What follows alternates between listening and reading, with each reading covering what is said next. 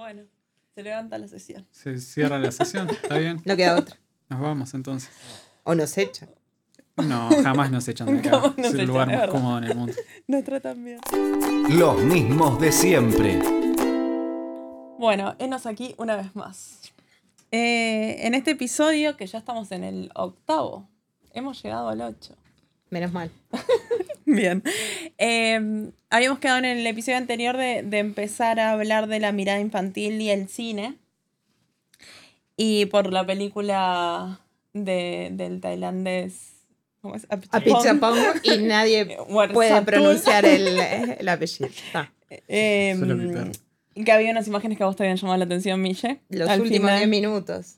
Unos niños Jugando. jugando.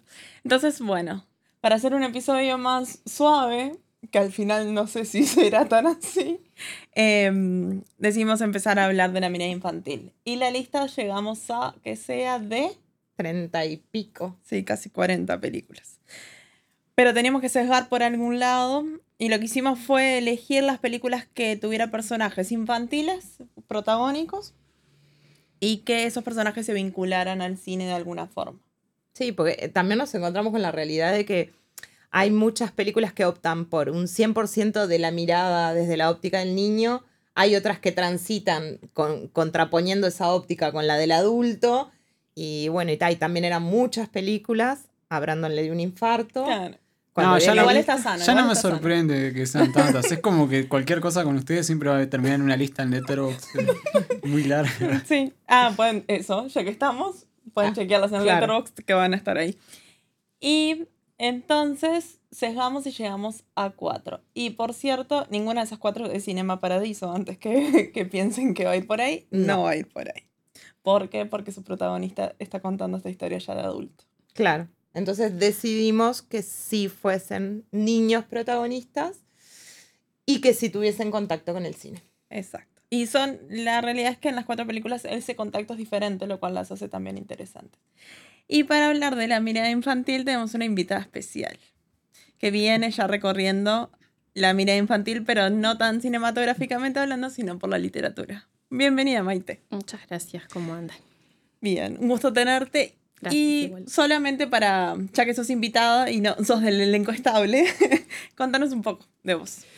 Bueno, me llamo Maite, soy maestra, eh, trabajé como casi 20 años en docencia directa, me especialicé más que nada los chiquitos, en educación inicial, y siempre tuve como un gusto particular por la literatura infantil dentro de lo que era mi trabajo. ¿no? Entonces siempre trataba como de que mis actividades, mis, mis proyectos, todas mis unidades tuvieran ¿no? este, estos aspectos de la literatura. Siempre destinaba también en el salón de clase como un tiempo para la lectura. Me parecía que era sumamente necesario este, establecer esos, esos espacios, esos momentos con los chiquilines. Sobre todo al, al cierre de la jornada, ¿no?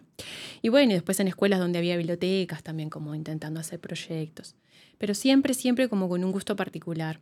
Al principio lo asociaba que a mis hijos, hijos chicos, entonces, bueno, buscaba libros para leer juntos, armar su biblioteca. Y ellos fueron creciendo, ahora tienen 12, son melli- 11, son mellizos, están en sexto de escuela, y me di cuenta que ya no, no tenía muchas más excusas, que en realidad el gusto era 100% mío y que, y que yo tenía que realmente seguir ampliando esa biblioteca por placer. Y bueno, y un buen día me di cuenta de que, de que quizás se terminaba una etapa, que había como un proceso que yo estaba cerrando eh, en lo que era propiamente en lo, en lo educativo, ¿no? como maestra, cumpliendo ese rol, y me embarqué en lo que es la promoción de lectura. Y ahí, bueno, me tiré al agua porque me fui de lo que es la docencia directa, eh, nada, con una idea, como con un sueño, pero, pero lo tenía que construir. Y bueno, y ahí empecé a recorrer escuelas, a hacer talleres, todo lo que fuera en, en torno a la promoción de la lectura, que no es lo mismo tampoco la animación y la promoción que, que- que un club de lectura o ponernos a hablar, son cosas como distintas y eso también hay que trabajarlo bastante con, con la gente. Y, mm, y bueno, después llegaron los clubes de lectura, el Centro Cultural de España, coordinar clubes de lectura. Y bueno, y es lo que vengo haciendo hace cinco años, en la promoción, pero también impulsando todo el mundo de los, de los clubes de lectura y así es que conformamos ya hace casi dos años y medio la, la Red Nacional de Clubes de Lectura. Así que bueno, ese es un poco mi camino. Este, me gusta el cine, sí, por supuesto que me gusta el cine.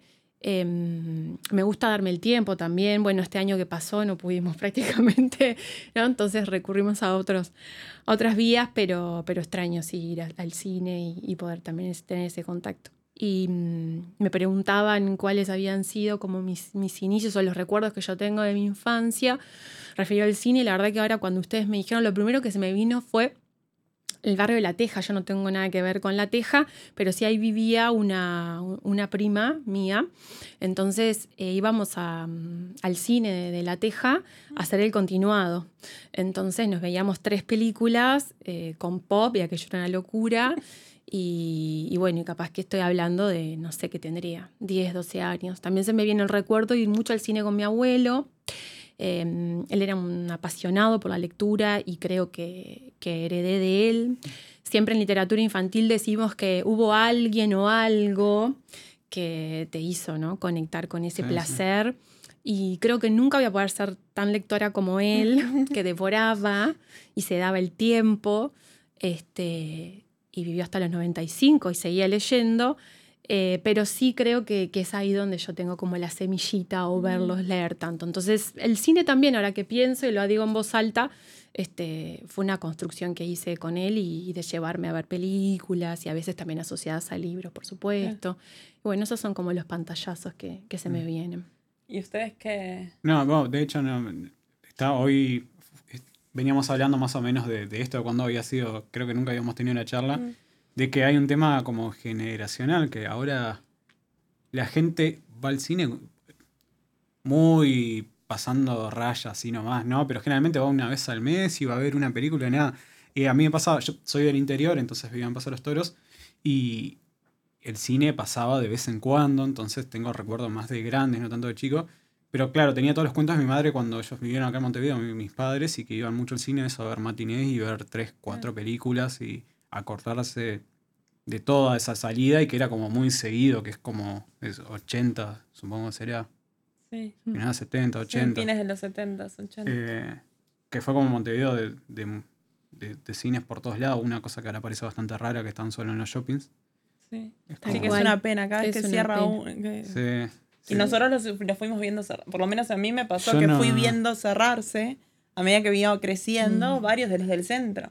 Yo, yo Titanic la vi en el Trocadero. Yo también, que yo hoy... vivo en el centro, entonces claro. tenía Trocadero, Plaza, el metro y la, sí, la de construcción. Alguno todavía es un teatro por lo menos, pero el metro, ¿no? Que, mm. pero después se han convertido, bueno, en tiendas. Y... Entiendo, sí.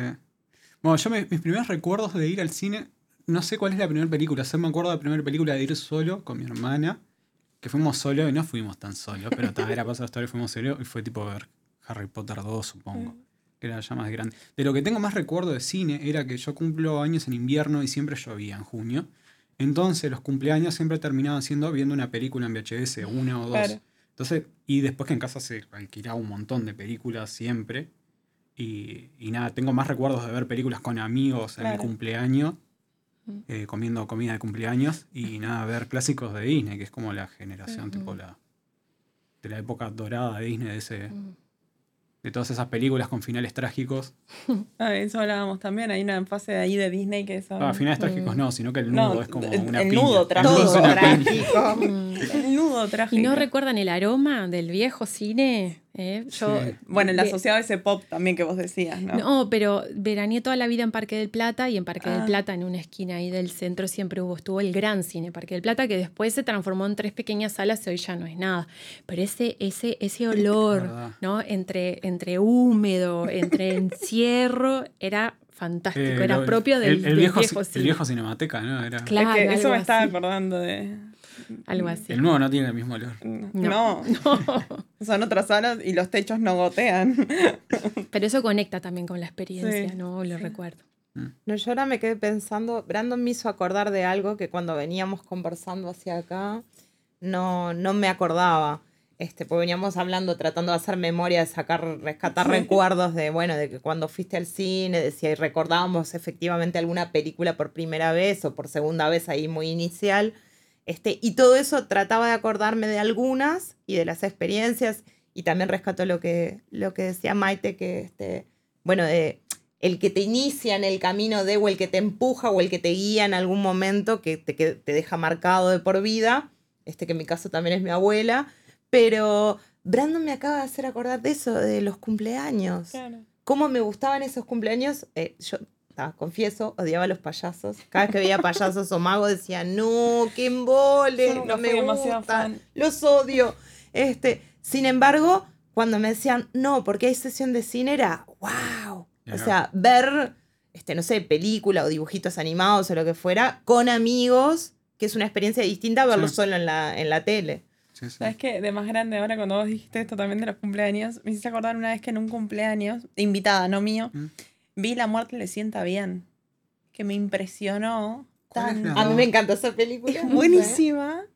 Es em, Goldie Hawn, eh, Bruce Willis. Uh, sí, sí, sí. La de la eternidad, que toman una Sí, sí, sí. poción como Sí. para ser eternos y La- que hay, hay un cuello que está todo torneado. Hay efectos muy buenos en esa película para ese momento. La pasa a Canal 10 y puedo recitar a Humberto de Vargas en la promoción porque creo que dice Sí. siempre lo mismo. Una de ellas que termina con un boquete que le atraviesa le- lado a lado del cuerpo. era es espectacular. Era impresionante. Y después cuando descubrí que ese Bruce Willis era el mismo Bruce Willis, era como una cosa de loco.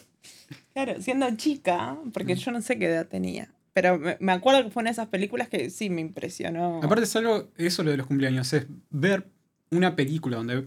Porque parte de, ver las películas con otra gente es ver la reacción de la otra persona. es como cuando mostrás algo que encontraste en internet que le gusta, mirás a la otra persona, vos ya lo viste. Ves la reacción de la otra persona. Y era muy... es- ahora es muy... Bueno, nosotros porque lo hacemos, pero es bastante raro de ir con mucha gente, Sí. que vos tengas confianza y que tengas como un vínculo afectivo, que vayas a ver algo Sí. y después tener reacción. Eso era Bueno, y genial, ahora no Porque lo veías tipo grandes y chicos, bueno, yo me acuerdo. ¿Qué va a pasar, no? Con, con Eh. la asistencia a las salas, además. Después Bueno, yo vengo de- esperando hace dos años festejar mi cumpleaños en el cine, así que. Este año ya podés, se supone. quién sabe. Ya te abrieron la promo. Hay que ver. Pero No, y otra cosa que yo me quedé pensando, más allá de lo psicológico, lo sociológico y, y- y lo- la transmisión de lo cultural, este, eh, co- con, algunas cosas que, que decía Maite recién sobre la literatura también, eh, y, y que dijimos de esto de Disney, Sí. o que nos habíamos acordado de Bambi, por ejemplo, por el camino, pensaba, claro, hay otra literatura infantil y hay otras películas enmarcadas dentro de lo infantil hace unas cuantas décadas atrás que sí, tienen un perfil mucho más duro, Sí. con un Tenía- mensaje mucho más directo, un perfil mucho más duro. Este, y la literatura pasaba lo mismo. O sea, había Sí. todo un grupo, de, un cuerpo de literatura infantil durísima. ¿Qué? Que uno lo mira ahora y decís, ¿cómo le podían dar esto Bueno, a un niño, chicos? Perdón, Tommy Jerry y el, y el otro que le persigue, ¿cómo es? El correcaminos y no sé qué. La violencia que había en esos dibujitos que parecían súper inocentes. Yo me moría de risa porque me acuerdo de reírme. Pero si uno los mira objetivamente, hay homicidios. ah, hay un montón de cosas que, que son medio terribles. Mm. Ta, son dibujitos, entonces pasa y hay como una cosa más lavada. bueno, yo no sé ¿No? mucho de dónde Sí. viene, pero la época más de Disney, que la que todos conocemos, Bambi y todas esas Sí. cosas, que es como el super ejemplo, viene heredado todo como de los hermanos Green, que supongo que esos cuentos en ese momento eran más como educar y, y en ese momento supongo que es un poco más fuerte, no sé, yo qué sé, que, que el malo de Caperucita Roja sea un lobo, no pasaría en la modernidad, supongo que, no sé, que en, eso, en esa época o algo de eso era bastante peligroso cruzarte un lobo, ponerle, o gente que Sí, vivía en el igual es la eso, representación ¿no? del extraño, ¿no? Del otro. Sí, Es- también puede venir por el lado bíblico y todas esas cosas también, ¿no? Pero... Sí. Sí, además el original de Caperucita ya no, no circula. O sea, No sé, no, no salud de todo, ¿no? original, Creo que el país claro. tiene una, una colección que, que, que cambiaron algunas cosas y es claro, sí, no, no me acuerdo si en el original le abren la panza al lobo para sacarlas y le Ah, ponen Claro. bolsas de arena o algo de eso para que él no se dé cuenta. Sí, eso a- no- a- hay muchas versiones, pero, pero es lo que vos decís. O sea, e- el lobo no, no sé si tanto como animal, sino como el extraño, como el peligro, el miedo, el lugar ahí también de la niña, la mujer, ¿no? Este, los peligros que puede haber en torno a, hasta te diría, les diría de pensar por sí mismo, ¿no? De, de- de moverse por sí mismo. Eh, hay mucha cosa. Bueno, lo- los ahí. malos y los miedos también ahí poner en esos cuentos, que a mí siempre me llamó la atención eso, lo de las hermanastras y las madrastras malas y todo eso. Había un tema también de, de, de la familia y es como un miedo a que capaz que nosotros, tipo, nosotros generación de chicos, eso si no te portas bien te va a meter en un colegio Claro, internado. Era como la claro, distancia, como Claro, el castigo. Sí, sí, sí. que capaz que Disney ahí lo, lo hereda y lo, lo transforma un poco más en esas películas en la familia es nuevo modelo, ponele, no padres, sino tutores y otras alternativas que ta- hace como un aporte, salvando que hay una distancia, un montón de tiempo entre los cuentos esos y... Sí, creo igual que de un tiempo a esta parte, ahora que Michelle lo decía, me parece súper importante, la literatura infantil ha tratado como de salir un poco del mundo Disney, ¿no? Y de, la- de las cosas como edulcoradas para poner eh, eh, en, en textos o en libros infantiles que, se podrían catalogar como infantiles porque tienen el formato desde la ilustración, desde el texto, desde la edición, pero quizás abordan temáticas que, que no solo eh, convocan a los niños, sino que nos convocan como seres humanos, no importa el lugar en el mundo en el que estés, o sea, es como, como sociedad, como, como humanidad toda. Entonces, este, me parece que hay una apuesta fuerte y por suerte a, a ese tipo de literatura donde se abordan lisa y llanamente todos los temas, ¿no? Mm, que nos, sí. Bueno, que acá nos- en, Uruguay con, con Roy Berocay, que es con el que yo me crié, lo he escuchado un par de veces en Claro. entrevistas y eso de grande, de, de- de él diciendo que al momento de cuando arrancó a escribir esas cosas, que creo que eran para los hijos o algo, que él se centraba más en tema de la honestidad y de Sí. no tratar al niño como, Sí. Sí. como Sí. tonto, sino ir como... De hecho, ahora lo último que él sacó fue Super Niña, que, que, que lo tuve que leer porque hice una guía para maestros y, y- y iba a crear controversia, porque obviamente él pone de manifiesto un montón de temáticas este, que quizás no estamos tan acostumbrados en esto de, bueno, el- tienen que estar los finales felices, ¿no? O todo tiene que terminar bien y comer perdices y vivir no felices. Y, y a veces un libro infantil este, que nosotros llamamos de calidad, porque ta, cumple como con ciertos requisitos o tiene determinadas características, no, no, no, no termina bien, o sea, no, no, no tiene ese final que, que vos te imaginabas. Y bueno, y las películas también, ¿no? A veces queremos que el protagonista o que esto sea de tal forma y no lo es. Sí, y no solo de las temáticas, porque por ejemplo uno de mis autores favoritos, eh, eh, uruguayo infantil, es Seba Pedroso. Y Seba Pedroso no es solo los temas que trata, que son duros este, y son súper realistas, este, más allá de lo otro, de los componentes fantásticos o lo que pueda tener, porque claro, también se trata de niños o adolescentes, sino también la forma de escribir. Seba Pedroso tiene una forma de escribir muy particular que hasta uno dice, wow, pero eh, está escribiendo para niños o preadolescentes o casi adolescentes, pero tiene una forma de escribir que Mm. incluso es un respeto al niño lector. Sí, ¿Sabes por qué? Para mí, Michelle, porque no, lo- no subestima la capacidad del niño ni, ni, ni lectora. Entonces, eh, eso es súper, súper importante. Fede Banier también lo hace, también Mm. lo hace. No subestima la capacidad del lector. Ahí va mi segundo favorito. Eh, Mío también. y, y- y- y está buenísimo encontrarse con material así, porque da para mucho, para mucho con los grises. Mucha reflexión. Entonces, este, creo que, que de un tiempo a esta parte, y son unos años para atrás, se está, se está apostando a este tipo de literatura y la celebro, realmente. Y Bañé incluso los trata tan de inteligentes que les sirve música para escuchar que es música, de- digamos, de adolescentes para arriba, de adolescentes a jóvenes, y no le importa, él cita música Mm. ahí para que Sí. intenten probarla, a ver qué, a ver qué les pasa. Ahí, ahí creo que también hay que mencionar a un grande de la literatura y es Roald Dahl, este, inglés, eh, que creo que eh, ha dedicado eh, su vida a esto que estamos hablando, ¿no? A, no subestimar al niño, a, a poner a prueba el mundo adulto, ¿sí? A cuestionarse. ¿Sí? Eh, esto de que como cuando somos adultos o llegamos a grande tenemos todo resuelto o está todo clarísimo o tenemos ciertas normas que debemos de cumplir y el niño es quien debe de obedecer. O sea, él ridiculiza. Nosotros vemos en sus libros y muchas han sido llevados a- a, Matilda. Matilda o Fábrica, Ah, eh, perdón, ta, Charlie y la claro, Fábrica, vi. este, claro, brujas, ¿no? Creo que él em, cuestiona el mundo adulto, ¿sí? Y, y pone al niño en ese lugar tan importante, ¿sí? Y lo podemos ver en personajes de estas películas que Claro. estamos hablando, que, que, bueno, previamente fueron libros. Y creo que hay que quebrar ahí la lanza por Roald Dahl, que, que, ha, que ha escrito este, este tipo de literatura, que mm, la considero de calidad por esto, porque nos hace pensar, eh, tener como una mirada crítica ¿no? de muchas cosas, del mundo, este, y creo también que, mm, que aborda temáticas que, que nos atraviesan, y lo decía hace un rato, com- como seres humanos, no importa el tiempo, ni el lugar, ni, ni- no, no hay fronteras, o sea, son cosas que nos pasan este, mucho más allá de lo cultural, sí que son medulares y son del ser humano. Bueno. Y él las ha dejado de manifiesto en sus, en sus libros, en sus textos, y, y es un material muy rico, muy rico para, para trabajar. Y, y está súper zorro, este, y los cretinos. Ah, los cretinos este, sí, sí, nada, ahí hay, hay buen material para, para literatura infantil.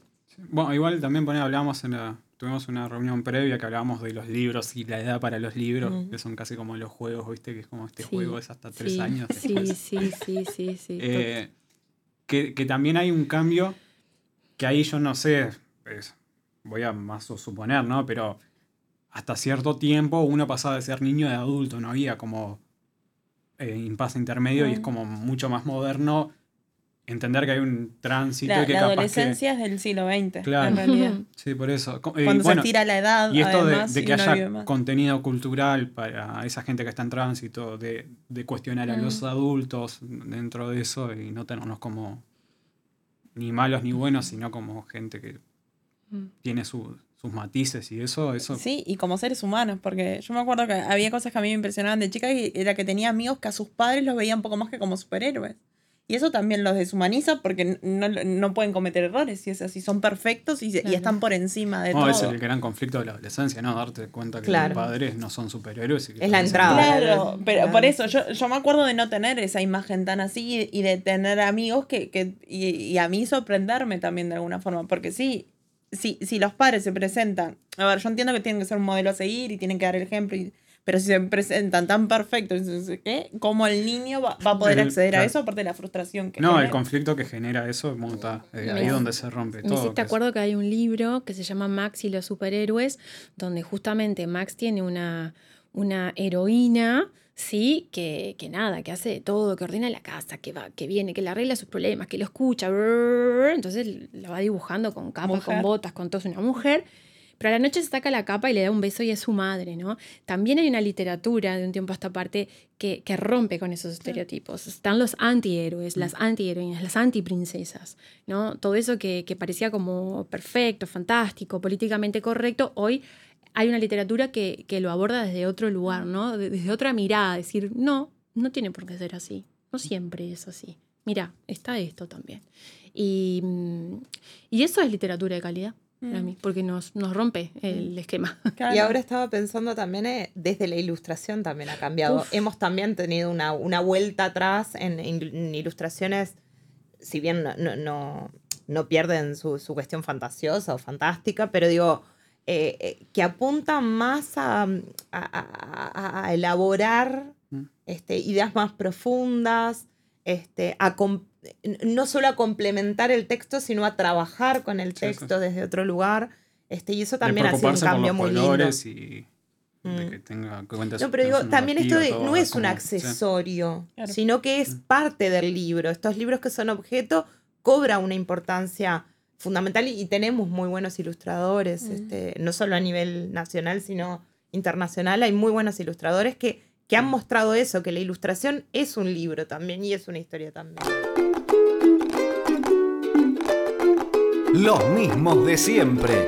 O la absurda búsqueda de extrañas conexiones. Los mismos de siempre. hacer un entretejido Porque no todo es cine en la vida. porque todo es cine en la vida. Los mismos de siempre. Contiene spoilers. Entonces, tenemos El espíritu de la colmena de Víctor Erice, es española y es del 73. Super 8 de Abrams eh, del 2011. Hugo, que también es del 2011 de Scorsese. Y El encanto del erizo, la personal favorita, del 2010. Entonces, pensando en esto y en esto que traíamos hoy también de que son todas con protagonistas infantiles, que son niños, em, ¿Ustedes dirían que son películas para un público infantil? Creo que las cuatro las puede ver un niño o un preadolescente. Me imagino un niño más grande, capaz, este, por, por los temas que trabajan y cómo, cómo son visualmente, este, para, para que no les choque tanto o para que puedan sostener la visualización de una película completa. Bueno, no sé qué. claro. Pero me parecen que son lindas películas para ver con alguien y trabajarlas. Sí. Y, familiarmente también, ¿no? Yo pensando sobre Scorsese hoy mientras que comía so- solo y no tenía el celular, eh, estaba pensando de Scorsese que claro, que es, ¿y qué otras películas tiene? Y pensaban que esta eh, Super 8 de Hugo es como la... Es una linda puerta de entrada y es la que más tiene como para ver en familia. Pues sí. Eh, ni que hablar de que, bueno, no tiene asesinatos y esas cosas, no, pero para ver en familia creo que abarca todo el espectro y que se podría ver con, con un niño, no sé. me Claro, los niños como, están como protagonistas, pero no quiere decir que sea Claro. para, estoy de acuerdo, la Porque- en familia porque, o con un otro, había- con pares o Mm. con, no sé, para que después generar ahí un intercambio. Estaba abriendo la puerta por eso, para, para que retomemos esa conversación de si porque tiene protagonistas infantiles es necesariamente una película infantil. Y, y, por ejemplo, estoy pensando en El encanto del erizo, que ya de por sí la propuesta de esta niña es bastante Mm. cínica Y adulta. Claro, y adulta. dura, cruda, sí. Ex- Exacto. Y, y cómo la perci- percibiría un chiquilín de 10 años, no sé, como... No sé, me parece que sí tiene que ir acompañado de, de ese, de ese análisis o de esa conversación posterior, ¿no? Porque no es que esté mal, digo, no, no es prohibir, pero sí es, eh, hay que hacerle un acompañamiento. Uno de mis hijos me preguntó cómo era la fe que, que- porque se la contara. Y bueno, le, le contaba así que el personaje que Paloma, que el día que cumpliera 12 años quería autoeliminarse. Y bueno, él quiso llegar al final, ¿no? A ver si eso realmente pasaba y cuál era la razón. Este, quedó bastante inquieto. Pero, pero está bueno que se generen Bueno, esas hecho, eh, cosas. Me gustaría verla con que- ellos después. que como puerta de entrada, capaz que sí, no es como para que ellos la vean solos y tengan, pero Claro. como puerta de entrada, claro, dijiste que tenían 11, 12 años, Sí. es como están más o menos en Sí, esa edad que sí. como el cambio a otra cosa. ¿eh? Mm. Pero ya la pre- incluso yo también pensaba en esto, le contaba a un amigo esa, esa la trama, digamos, papá, como, qué bajón, Si ¿no? así arrancamos, claro. Pero en realidad la película para mí no está planteada tampoco en, un- en una tristeza o No, una no, depresión, No, digamos. o- no. Empieza, y para mí, por eso hoy decía, es como humor negro. eh, Sí. Hasta lo tomo como un poco curioso Sí. y simpático. Más allá de ese final abrupto o, o- que me hubiera gustado sacudir la pata y decir, por favor, que termine distinto.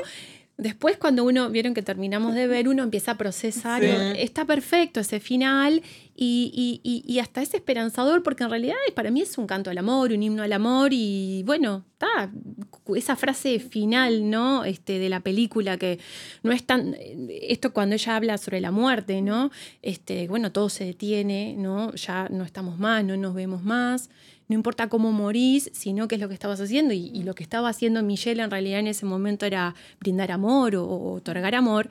Sí, bueno, quizás es, es, es parte de- del propósito. Y eso a Paloma también la ayude a tomar con la muerte otro contacto que quizás no tenía. Entonces, hablar estas cosas con los chiquilines este, nos hace también como descentrarnos y decir, mirá, suceden otras cosas. Hay Y niños que les naturalizar pasan también. otras cosas. Bueno, tengo una, tengo una amiga que defiende mucho a Disney en las discusiones cuando se dan de la empresa malvada y esto es... eh, y una de las cosas que siempre defiende es que Disney, eh, yo no me acuerdo qué autor es que cita a ella, pero que tiene una función bastante importante, eh, una en el niño, en entender de todo el tema de la muerte y todas esas películas horribles como Bambi y eso. Y además como para bajar a tierra y poder llorar con algo de tensiones que tiene y que capaz que no se ha dado cuenta que tiene porque no las puede verbalizar. Y Y usar la película como canal, claro, digamos. claro, llorar como para liberar las tensiones. Y dice que es como nada, algo que generaba Como ese un efecto, recurso. sí, como un recurso y que tenía como su aporte al lado psicológico. Y después, nada, obviamente, pensándolo al revés, que estamos pensando, si estas son para niños, pasa con todas esas películas que, que la gente cree que son para niños y se sorprende cuando dice, no, pero no son tan para niños. Y dice, obvio, una. Hay mucha plata en juego, entonces está pensado para agarrar todo el espectro. Sí, claro. Pero fuera de eso, hay artistas en el medio, entre todo ese marco de, de cerrar la caja. Eh, y, Y hay intenciones. y hay- más allá de intenciones, hay, mucha gente trabajando con preocupaciones y no sé, pienso tipo rápido en algo. eh, Mulan es una mujer guerrera que con hombres transvestidos de mujeres termina ganando y salvando todo. Y es de los 90, ¿no? Tipo, esa historia capaz que ahora, que de hecho creo que por eso la retomaron, es bastante moderna y no sé si la gente en su momento se dio cuenta De de, lo que de estaba esa diciendo. vuelta que tenía de ese enroque. ser. Mm. Pero, pero se preocupan tanto y llevan tanto tiempo en hacerlo que es imposible que no, que no tenga unas capas más que vos no estés viendo con él y que capaz que después se entienda. con Pixar ahora se ve más rápido porque nada, enseguida alguien sube a TikTok y te lo explica. No, y eso de las capas también es interesante desde el punto de vista, ta, puede haber materiales audiovisuales o, o- o lingüísticos que apuntan directamente, eh, tienen por lo menos una faja pensada como lector ideal o como espectador ideal.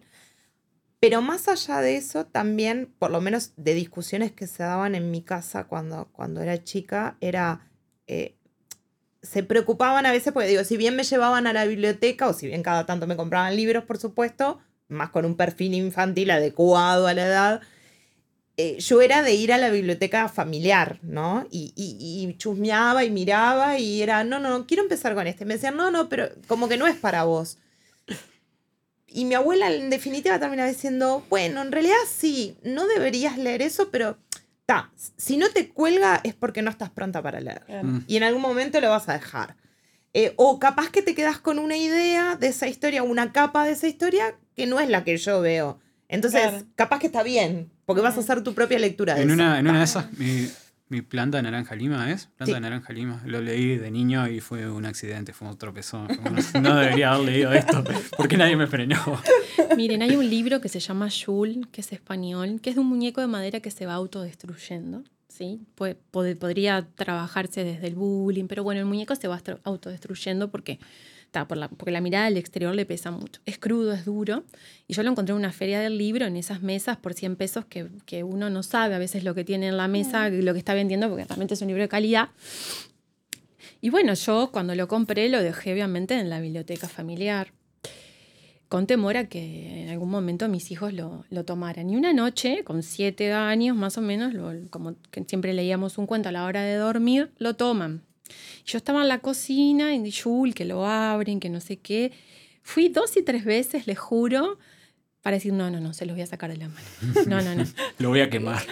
Tomé contacto así rápidamente con, mi, con mis censuras y con esto que decía Michelle de, bueno, pero si lo tomaron, harán su interpretación y su lectura y bueno, y hasta ahí llegarán y más adelante lo tomarán nuevamente y verán qué pasa.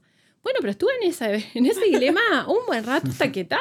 Ellos solitos lo, lo leyeron, lo miraron, cerraron y uno de ellos viene a la cocina y me dice, pobre Jules, nada más.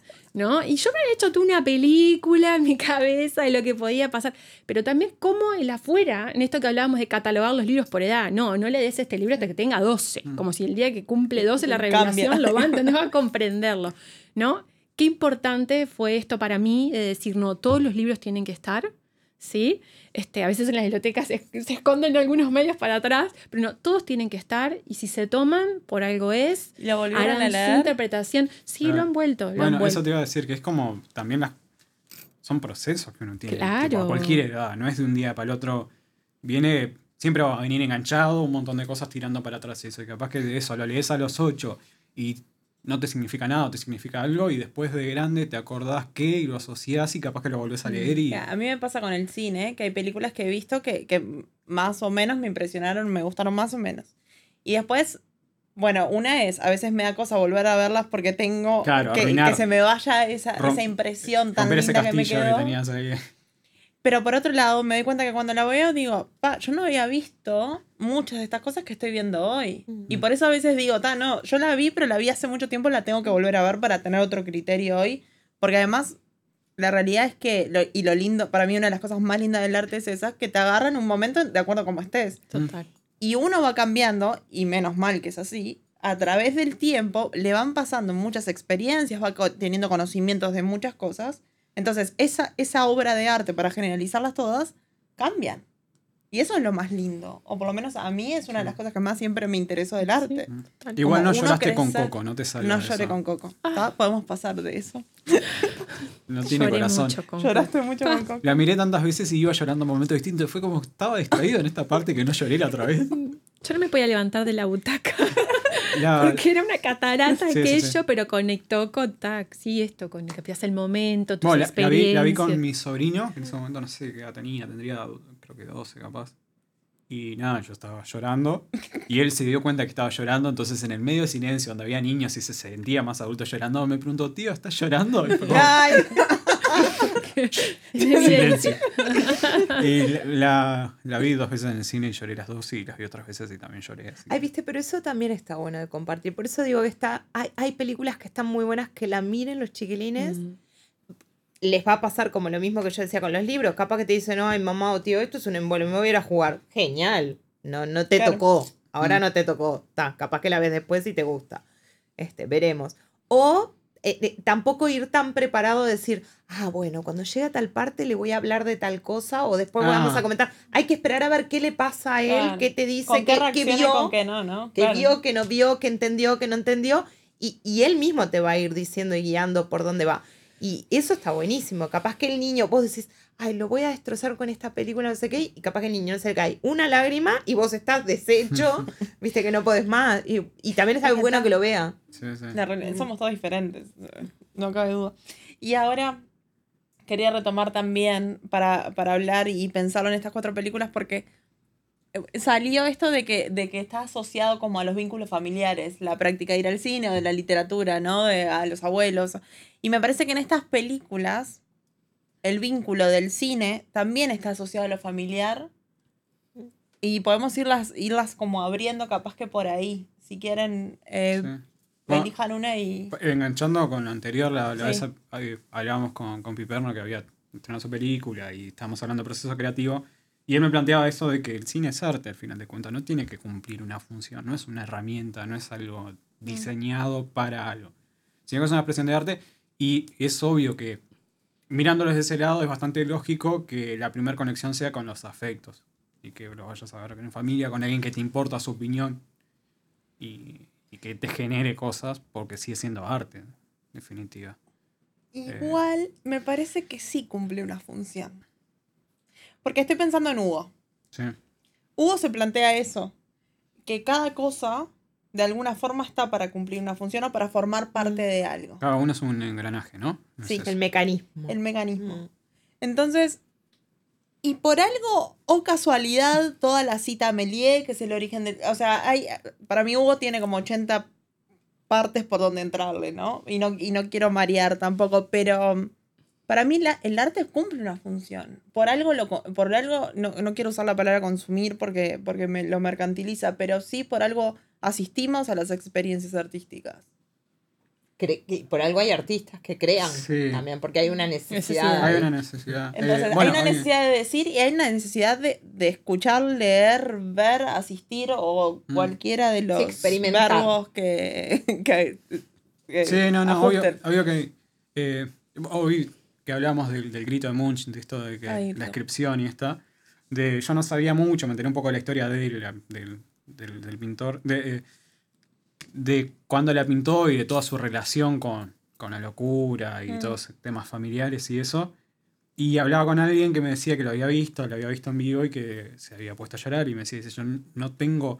Fui al museo porque hay que ir al museo cuando uno va a esos lugares.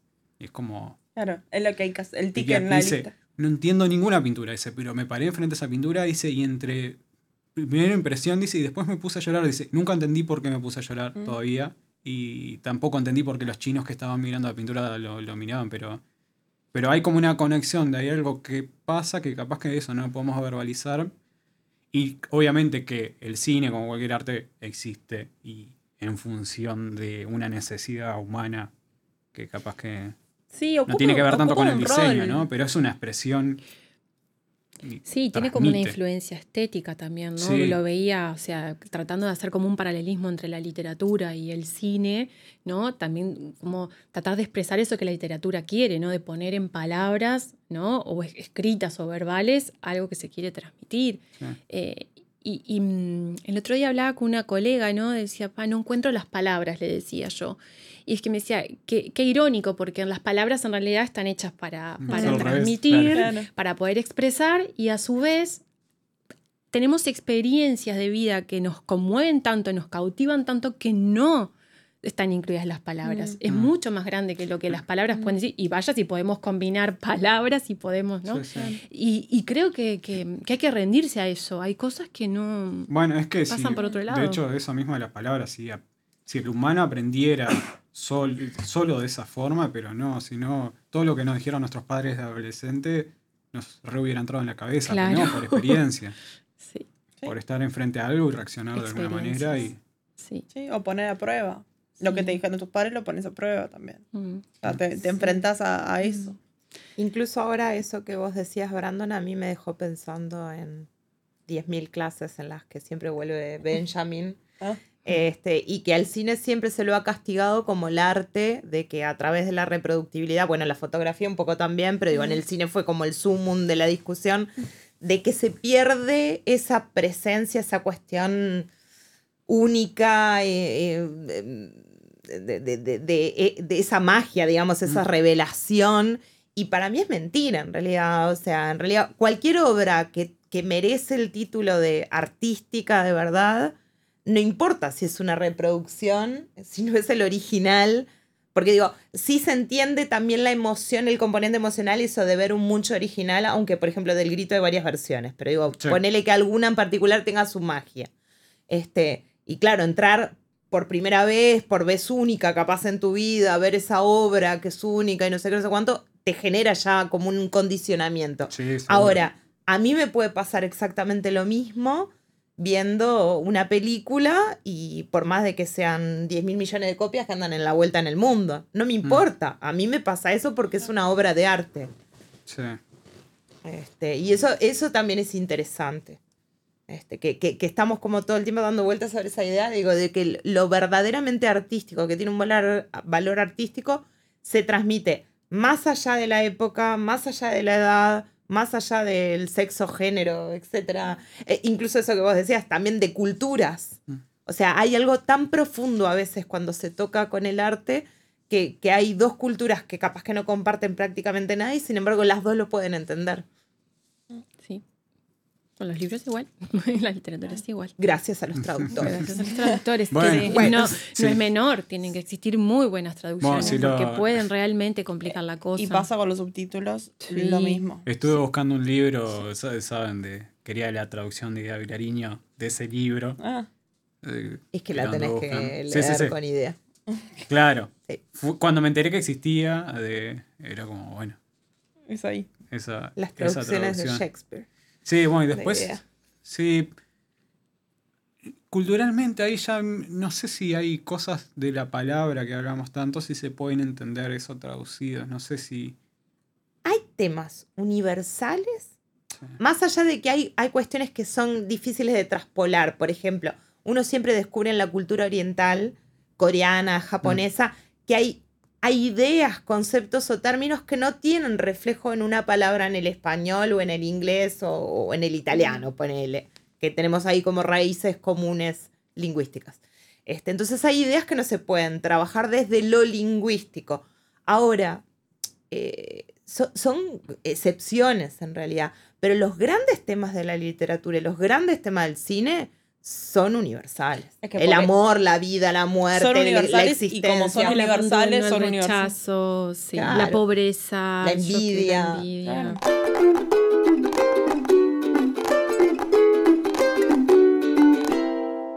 Y nos fuimos Sí. lejos porque estábamos en los Perdón. vínculos familiares. Yo encontré otro punto en común en las cuatro películas hablando de Mm. los vínculos. Y en las cuatro películas pensando en, en el mundo adulto, ¿no? En, esos, en esas figuras, padres. Hay padres ausentes, ya sea por muerte, ¿no? Muy buena excusa. Y en dos de las películas hay como. Están, está la figura de los padres como. mm, como en una tristeza, como en una soledad extrema, como, como en un mundo paralelo al del niño, como, como presentes pero ausentes, ¿sí? Mm. Ausentes de espíritu, por Y- decirlo y de en su alguna paternidad forma. Y en también, su ¿no? paternidad. Como este, bloqueados. o sea, bloqueados, esa palabra, buscando palabras. es, es una buena palabra. O sea, Bloqueados. como congelados en eh, su historia y que no les permite Sí. dialogar con Exacto. el Y niño. no hay proximidad, ¿no? No, Es como... No. O una madre que murió, un padre que yo qué sé, y en, en dos de las películas, este, padres, sí, que existen físicamente, pero bloqueados, ¿no? Este, y, y me llamo a, a pensar cómo son los niños, cuál es el resultado de, de Claro. esos niños protagonistas, ¿no? Niños curiosos, niños que cuestionan ese mundo adulto, niños que, que, que en la- lo más simple quizás entendieron todo. No sé cómo explicarlo. Con algunas pero habilidades súper desarrolladas. Sí, sí, seguramente sí. como compensación de otras Probable. cosas que no tienen. Probable. Porque la paloma en el encanto del erizo, claro, si bien obviamente ahí hay una genética de que estamos hablando de una niña súper dotada, claramente. Sí, sí, sí. Este, porque consume un material. Muy elocuente, Pues, muy. Sí. Sí, no, pero además consume un hablar. material Sí, teórico que sí, digo que sí, sí, sí, sí, imposible sí. que otro Sí. niño de esa edad lo consuma y lo entienda y lo explique para colmo. Este, pero, pero digo, más allá de esa condición natural, ha desarrollado una cantidad de habilidades, no la emocional, Claro. no la inteligencia emocional. Y, y en el espíritu de la colmena, eh, me parece que Ana e Isabel ta, son muy distintas, Mm. ¿no? Pero, pero, pero en lo simple, ¿no? O esa imagen de las hermanas, ¿no? Sentadas ahí, o sea, o en esas charlas en secreto, en la cama, está todo, porque, porque Ana tiene una gran percepción, capaz que no tiene esa autoconciencia, ¿sí? Que bueno, se va como desarrollando más en, el mundo adulto y vamos perdiendo, no vaya si los niños nos enseñan y si son sabios, ¿no? Pero, pero Ana tiene esa percepción necesaria para... Y bueno, y, y hay, una, hay una madre sucumbida en una tristeza absoluta, un padre que, bueno, también, digo, similar, que, que- que- que como que en el transcurso de la película uno quizás podría llegar a comprender algunas cosas, pero, pero Ana, Ana es fantástica.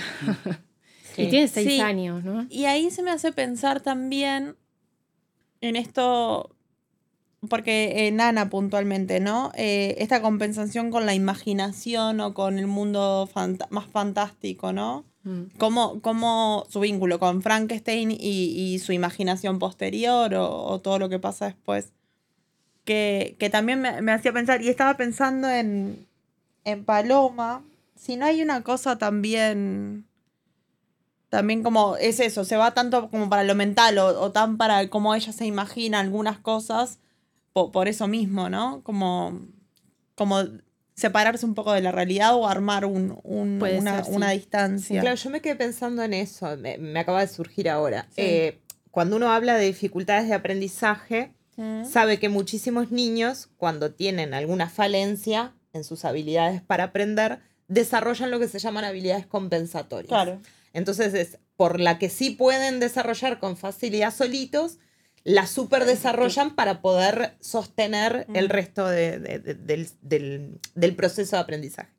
Y me parece que en estos personajes todos tienen eso en común.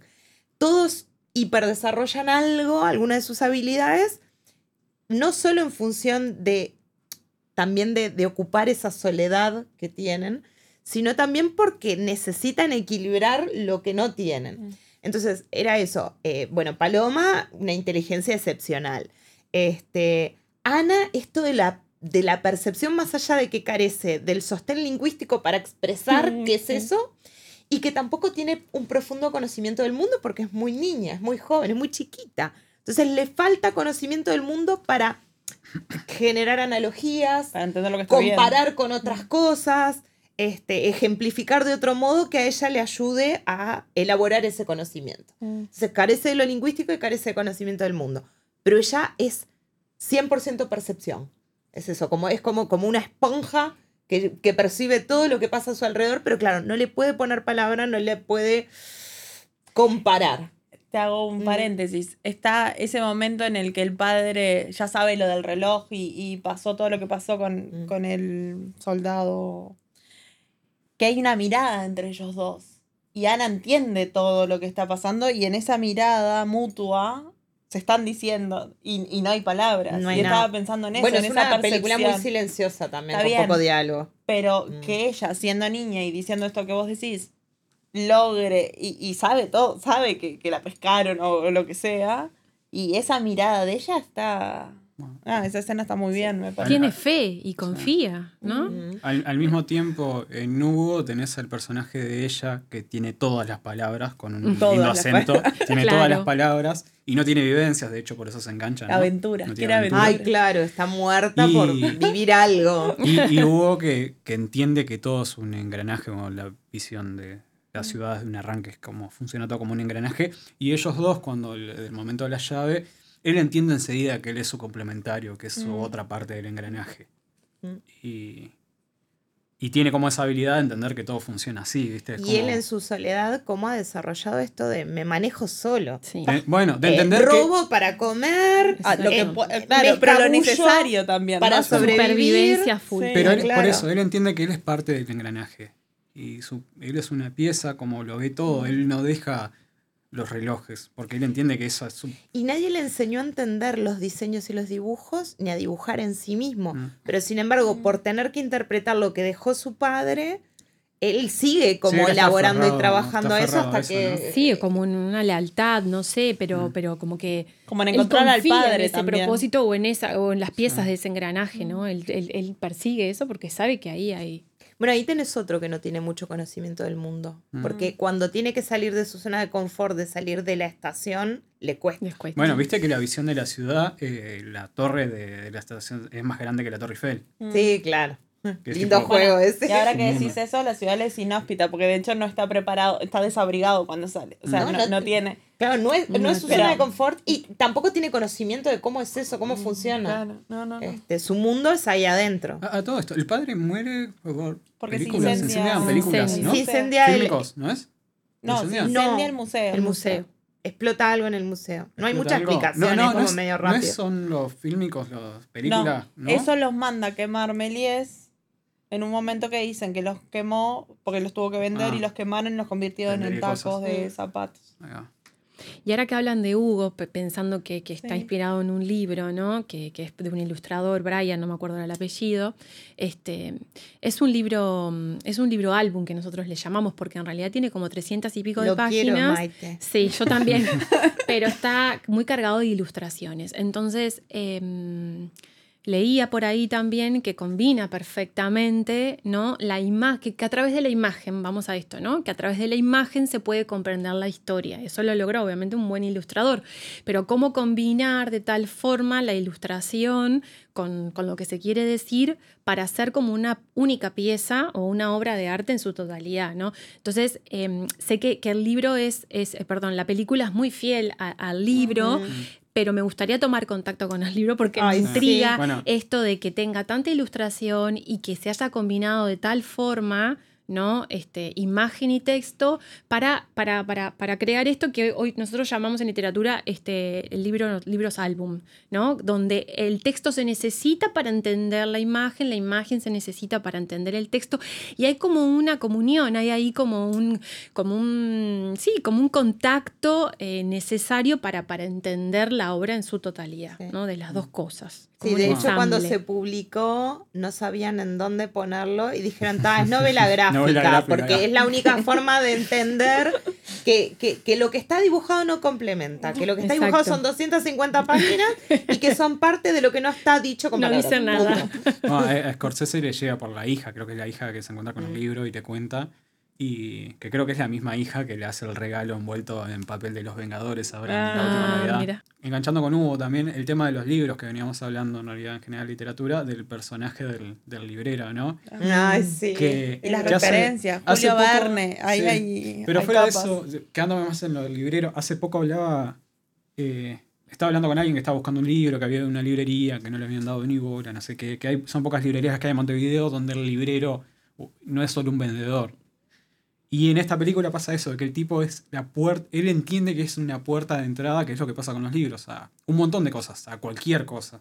O sea, hay librerías acá que los ves, de hecho está hablando con vos con una pasión sobre este libro, y cinco minutos después lo ves hablando con otra persona y está hablando de un libro de cocina que no tiene nada que ver con vos, y el tipo habla con la misma pasión y entiende que es una puerta de entrada a otro mundo, que es lo que pasa con este librero, ¿no? Que se los da como. La nena le dice esto. algo de que, mm, de que él encuentra, busca, trata de buscarle familias a los libros o algo así. mm, Como trata, es eso, le- los destina y cuando se Es lo precioso regala. pensarlo así, en Ay, realidad. sí. Es precioso pensarlo así. Se me vino Michelle también eh, en, en, el- en la, mm, en la película de, del erizo, que ella le gusta mucho leer, ¿no? Y le gusta leer sobre filosofía, pero, pero cierra la puerta, o sea, no, Sí, no quiere como- que, además de que es una persona, ¿no? Como muy reservada, no quieren que, que- que- que se sepa esa parte de ella o que toma contacto, ¿no? Con, con los libros de ese lugar. Pero tiene una biblioteca grande, ¿no? Donde ella, digo, Y ordenada, consulta, además, porque guarda cada cosita donde va. Este, y dije, ¡apa! Presta atención también a, a esas imágenes porque, porque hablan de la persona, Sí. ¿no? Sí. Este, Ana Karenina era, Sí, creo, sí, ¿no? La cita. Sí, este, exacto. Y, y, este, nada, hay mucha riqueza también eh, teniendo esos datos de- del personaje. Sí, ¿no? yo me preguntaba también eso de, de la construcción de esos personajes en esa película y cómo ella está construida. De hecho, ella habla de sí misma siempre tirándose abajo y, horrible. y menospreciándose y no y como a nadie le- nadie me ve, Mm. nadie le va a interesar si yo leo o no, si no sé qué y por eso cuando llega este nuevo vecino Kakuro, y le ¿no? cita- Kaku- Kakuro, Kaku- Kakuro. Cuando le cita la- y le termina la frase del libro es como ¿qué pasó acá? Claro. Alguien que la vio por primera vez en mucho tiempo al menos. Mm. ¿Cómo pueden ser puntos realmente de conexión y Sí. hacen a la experiencia? ¿Cuántas veces puedes comprar un libro por, lo, por la experiencia que tuviste en torno a esa persona que se acercó y te lo recomendó? sí. No tanto quizás el contenido, sino esa vivencia o lo que Mm. te transmite, decir, tenés que leerlo, o sea, está bueno, llévatelo. Bueno, abro otra pestaña. Nunca. sí, dale, un- sigamos. soy, un desastre, pero de comprar libros usados, Mm. que iba mucho a lo, a lo de Pocho a veces en la feria, eh, de darte cuenta que ese libro está numerado o algo de eso. Y bueno, no me acuerdo cómo es que se llaman las anotaciones al, al margen que le hacen, cómo tiene un nombre eso. ¿Tiene un nombre? Ah, no Tiene un nombre. ¿Qué Ah, anotaciones? Eh, escribir al margen de un libro, Ah, que hagas, ah, eh, sí. tiene un nombre. No Ah. importa. Eh, me gustan muchos esos libros porque yo no los rayo, no los toco, no, no los vivo, me dice alguien. Pero me pasaba de eso de ver que estaba numerado y que tenía una colección y preguntarle al librero si él lo había numerado para algo. Es no, no, lo compramos así. Es tipo, hay más libros de esta colección y qué Y hay carajo? historia detrás Claro, de ¿qué significa? claro. Tipo E12, que hay más Claro. letras. hay Claro. Ay. Necesito Y saber eh, todo. una vez sola, eh, que fue en Pocho, le pregunté a ver si tenía y era que había comprado de alguien que los había vendido a vender. Asumí enseguida que, no sé, que alguien se había... que era de otra persona y que se deshizo esos libros, ¿no? Y compré dos más que ni siquiera me interesaban, pero tenían la numeración siguiente. Y nunca pude enganchar cuál era Ah, el sentido, el criterio, si era por orden o qué. Hay un Excel ahí atrás que nunca encontraré. No, yo no quería dejar pasar que hablamos de la de tres, de las Sí. cuatro en ese sentido de hilo que veníamos hablando y no de Super 8. Es- Y el niño de Super 8 también tiene una habilidad manual y autodidacta, porque Sí. el tipo apenas se maneja con artículos de revista, con un video Mm. que le pasa al amigo, con no sé qué, y aprendió a maquillar, Ay, no, no, a no. construir modelos. Eh, eh, un niño que te dice el tipo de gris que se usa es como, mi amor, te agarra un profe visual y te besuquea, te abraza y dice, Dios mío, te llevo, te rapto, sos mi hijo. Bueno, es el, el director y Spielberg de niños eran medio así, ¿no? Fue como. Me. Después tiene una educación formal, obviamente, y eso, pero creo que su tesis de, de recibirse es la lista de Schindler de Spielberg y este muchacho Ah, no me acuerdo, pero. Pero está, es increíble. Estaba buscando. eh, Marginalia se llama. Las anotaciones. Marginal, Ah, mira. No, a, a mí me encanta cuando le dice Ah. a la nena, no, porque es gris no sé qué, y la técnica pincel seco. Es como, no. Me- lo que me pasa con Super 8 es que nada, es Spielberg, es Spielberg todo. Claro. Y volviendo a, a la, el- la relación con, con los familiares y eso, Mm. que Spielberg tiene algo en particular, que esta película es graciosa que la dirige a otra persona y que retome el tema, que es el conflicto con el padre, que supuestamente él en su vida tiene como conflicto Spielberg, y este que es como el discípulo de Spielberg, que hace una película de estilo Spielberg, mete Sí, a mí me pasó terminar de verla y decir que era muy Spielberg. mete el mismo conflicto como con el padre del personaje. Pero el trabajo de los niños también. Bueno, el otro día también leyendo es como. Hablaban de que eran como hija de ET, de encuentro cercano, como una Tiene cosa de ahí. todo. Ah, Por sí, a mí me todo. llevó a ese momento de Eh, eh, son los, los Claro. 80, ¿no? Sí, Tipo, es- sí, también. Por eso. Eh, Mm. pero el, eh, tipo, el conflicto no, los valores de las películas, de la, de tipo la fraternidad o lo que sea. la- Sí. hermandad Y la amistad. A mí la Super amistad. 8 lo que me trajo, tra- traje unos libritos, pero me hizo acordar a Rocío Bonillo, que es una escritora española que tiene este libro que se llama Mi amigo extraterrestre. Bueno, él finalmente, eh, el, el extraterrestre logra irse a su planeta, pero, pero reparo en el protagonista, ¿no? Cómo a veces pode- podemos, eh, los seres humanos, sobre todo los niños, ahí podemos entrar en la fantasía, la ciencia ficción que tiene mucho Super 8 y algunas cosas de Hugo también como que me resonaron. Em, no ser comprendidos en el mundo humano y sí ser comprendidos por un, por un extraterrestre, por, por, otro, por otro ser que Claro. vive en otro planeta, ¿no? Y, y desarrollar ahí una empatía o un vínculo o una amistad este, que está bueno traerlo también, porque, porque entramos ahí en lo que es fantasía, lo que no es fantasía, lo que, opa, y, y, mm, jugar un poco con la realidad y lo que no es real, pero si sucediera, ¿qué pasaría, no? Creo que eso también hace pensar mucho a los niños, ¿no? Genera obviamente aprendizaje, em, posibilita esto, bueno, otras vidas, otras realidades, otros mundos, no, no- descentrarnos, no somos los Sí. únicos. Este, y eso Super 8 me parece que juega, lo tiene, ¿no? Como que va y viene. Esto de la ciencia ficción y, y la que los libros también mucho lo tienen, ¿no? Jugar con esto que es real, que no es real. Este, ¿Qué podría pasar, qué no podría pasar? El, el- el poder proyectar el futuro también, ¿no? Y bueno, obviamente que al ver las películas se me iban apareciendo títulos, inevitablemente. Y por eso traje. Y de este libro lo que rescato es que cuando, el, el- eh, cuando ET puede, puede lograr volver a su planeta y con su familia y todo lo que ¿cómo queda el niño? ¿No? Eh, eh, hay ahí una, como una falta de un- la ausencia de eso que se había generado, que decís, pucha, o sea, y, y tenemos humanos por todos lados y quizás no podía generar eso con, conectar, conectar con, con, con- con un A par. mí me encanta la escena esa cuando el bicho lo, lo agarra, lo atrapa y él le dice, tenés, tenés- además de que le asegura, tenés que irte porque es la única forma de seguir viviendo, le dice, las cosas malas pasan. Lamentablemente las cosas Bueno, malas pasan, créeme, nos pasa a todos. La vida, claro. Claro, pero digo, él verbaliza recién ahí algo que no había podido decir en ningún momento porque con el padre no hay es diálogo. fantástico. Porque sí. no puede hablarlo con los demás porque se siente imposibilitado de ponerlo en palabras y sin embargo con el bicho lo dice. Es, es Mm. brutal. Es brutal. Me quedé Sí. pensando en lo que vos antes decía de la sabiduría de los niños que aprendemos. es- hay un tema de filtros, ¿no? De un montón de filtros que nosotros tenemos de todo tipo, color y forma, puesto a través del tiempo. Por todo, por impuestos o, Sí, por las y experiencias. experiencias, ¿no? Y que, que claro, que un niño eso, que se enfrenta tipo, a determinada literatura, a determinada edad, que no tiene filtros, puede ver otras cosas que probablemente vos ni llegaste a pensar ni nada Sí. de eso.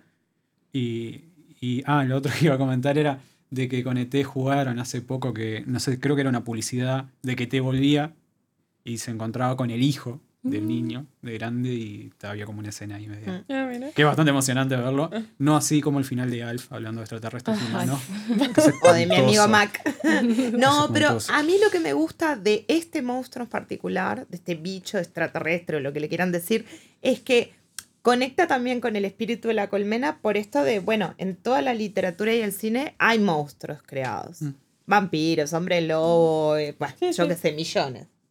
Este, y siempre han servido como para exorcizar miedos, eh, problemas, este, incluso dentro de la literatura y el cine adulto, ¿no? o el arte para adultos, este, más enfocado en los adultos.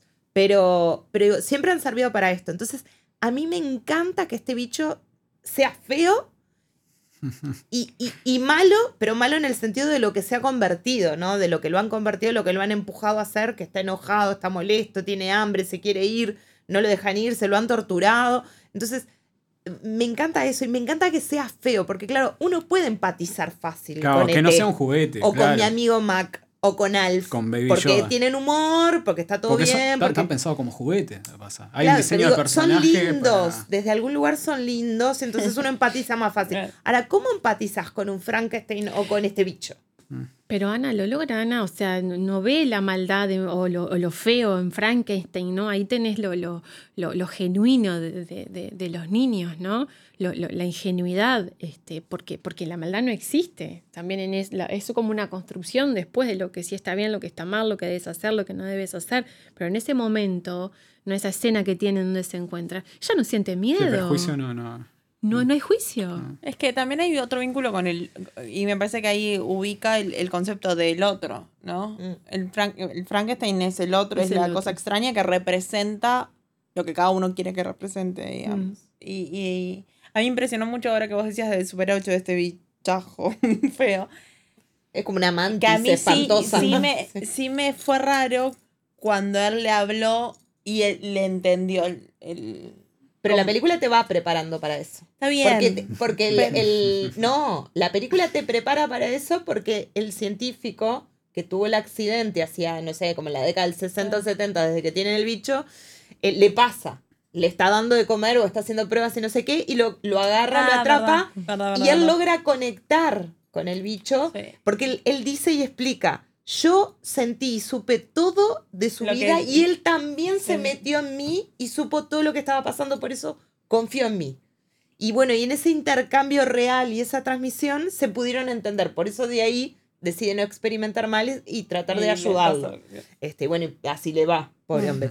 Este, y, y con este niño pasa lo mismo.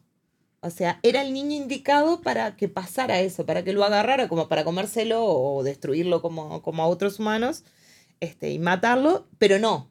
Entonces se entienden, entienden, se entienden uno al otro. En ese intercambio es que, que está esa transmisión.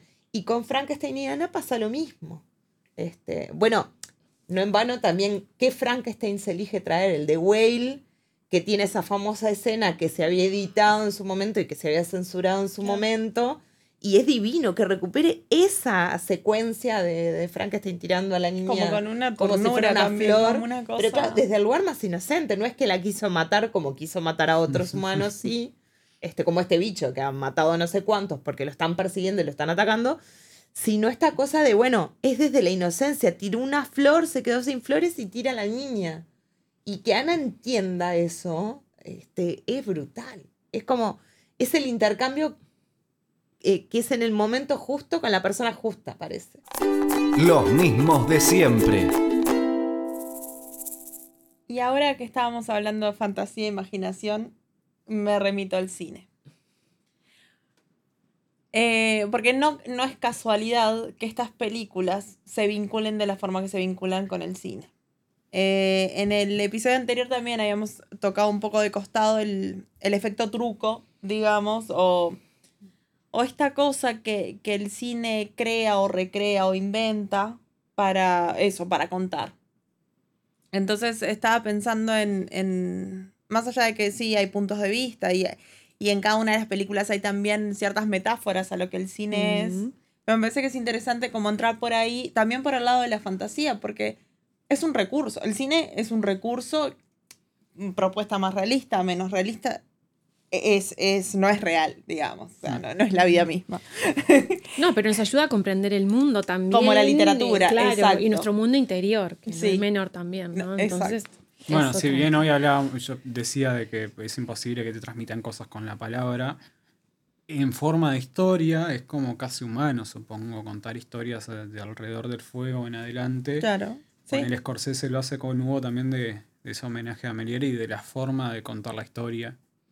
Eh, es como, como lo importante, más allá de todo el truco y todo lo que quieras, al final de cuentas. Pero no es solo la historia, porque no Ah, vayamos a nuestra vida, cuando recordamos la experiencia, Claro. también recordamos hasta lo sensorial, ¿no? Sí, sí, sí, El las dimensiones de los exacto, espacios, todo, todo, eso ¿no? también hace a, a- El olor. a- a- el olor, la, la Mm. historia, la riqueza o la experiencia. Podemos capaz habernos chocado con miles de historias que no fueron para nosotros, porque no, no significaron, no fueron de relevancia. Vaya a Sí, saber claro. qué, pero quedan colgadas a la- a- al, al momento o al lugar, ya les digo, a, la- la- a lo, a lo sensorial. Entonces, es como una experiencia mucho más grande. Y, y estaba pensando que no es casualidad la cita a Méliès. Méliès es el primer cineasta que lo trataron de mago. Bueno, era mago y, se- y después lo hizo en el cine. Mm, Pero descubrió cómo funcionaba el artificio. Sí. Claro. Descubrió un ilusionista, Claro. Una de las principales Claro. que a mí siempre me volvió la cabeza, que es el tipo que descubre lo del fundido, el fundido negro. Como tapaban la cámara y sacaban cuando iban a arrancar, mientras que entraba la luz, se generaba un fundido. Que Claro. eso lo cortaban. Entonces, el tipo fue, no, no, pero esto también hace a la historia. Claro. El paso de, de una escena a otra, o que sea corte y escena, tipo las, las transiciones ahí es, y ahí fue cuando se despega en realidad del resto. Claro. Que, que entiende que, que eso es un recurso para contar la historia de él también. Sí. Son como homenajes también, ¿no? Al Es cine y que a contar Sí. con son esos homenajes. Sí, cada una. Por eso también, un poco lo que yo decía al principio, me gustan de estas cuatro películas que cada una habla del cine de una forma diferente. Que, y de alguna forma, para mí, las cuatro como que reúnen casi todas las características de lo que es el cine. Porque ahora Sí. es eso, es, es esta cosa de más lo, lo, ilus- lo ilusorio o, lo, o lo creado, lo mágico, lo fantasioso que tiene el cine.